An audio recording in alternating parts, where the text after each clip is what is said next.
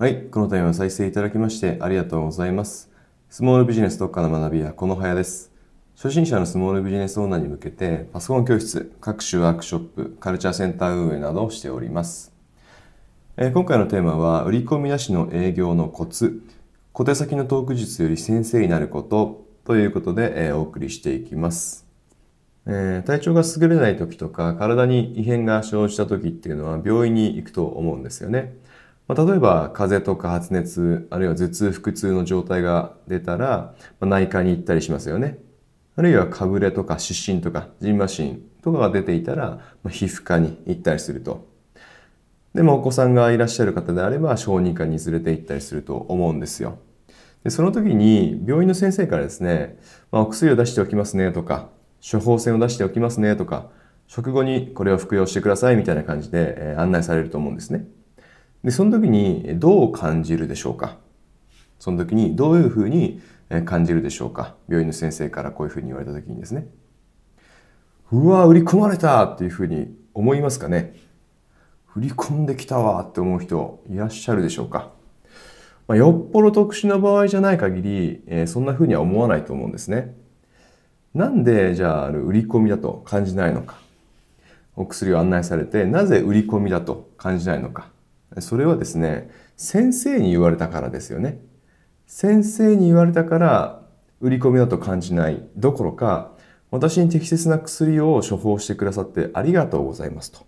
いうふうな気持ちになると思うんですよ。まさか売り込まれたというふうには感じないと。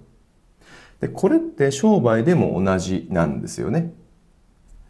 どういうことかっていうと、ま要するにお客さんにとっての先生になりましょうという話です。まあお客さんにとっての先生になることで商品を案内したとしても、売り込みだと感じられなくなると。まあそれどころかですね、先ほどのように、えー感謝すらしてもらえるというふうな状況になることができます。つまり先生になることで売り込まずに済むようになるわけですね。決して小手先のトーク術であったりとかテクニックとかで売り込みと感じさせないようにするっていう話ではないわけです。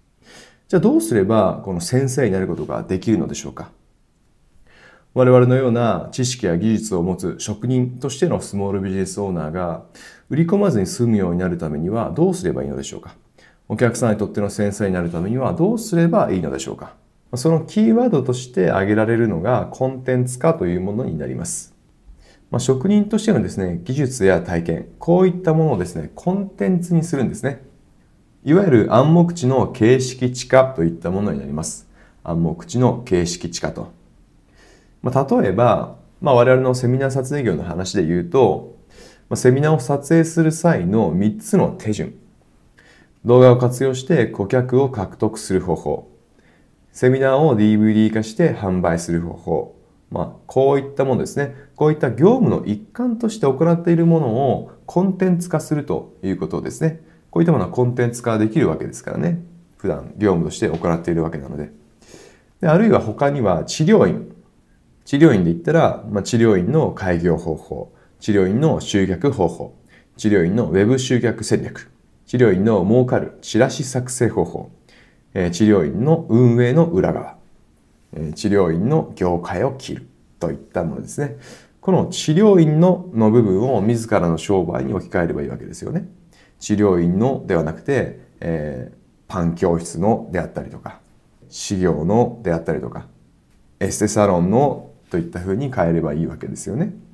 まあコンテンツ化するといってもどういうふうにすればいいかっていうと、文章にしたりとか音声にしたり動画にしたりすればいいわけですよね。で、そういったコンテンツをどういうふうに活用するかっていうと、まあ教材コンテンツにして販売に活用するとか、あるいはマニュアルにして教育に活用するとか、またですね、無料プレゼントにして集客に活用するとか、こういった活用方法があるわけですよね。ま中でもおすすめなのは、同業向けの商品、サービス提供になります。同業向けの商品、サービス提供ですね。ま、コンテンツ化することでこういったこともできるわけですね。ま同業向けに本業で培ったノウハウを伝えるセミナー講師であったりとか、サポートをするコンサルティングであったりとか、こういったこともコンテンツ化することでできるようになると。あるいは書籍の出版であったりとか、オンラインサロンなんかも悪くないですよね。こういったことも実現できるようになります。ぜひですね、考えてみていただきたいんですね。普段やっている業務をコンテンツ化できないか。自分の技術や体験をコンテンツ化できないか。まあ、こういったことをですね、考えるっていうのは、時間をかけてでも行う価値が大いにあるのではないでしょうか。ぜひ、コンテンツ化できないのか考えてみてください。ということで今回は、売り込みなしの営業のコツ、小手先のトーク術より先生になることというテーマでお送りさせていただきました。この度の再生いただきましてありがとうございました。スモールビジネス特化の学びやこの部屋でした。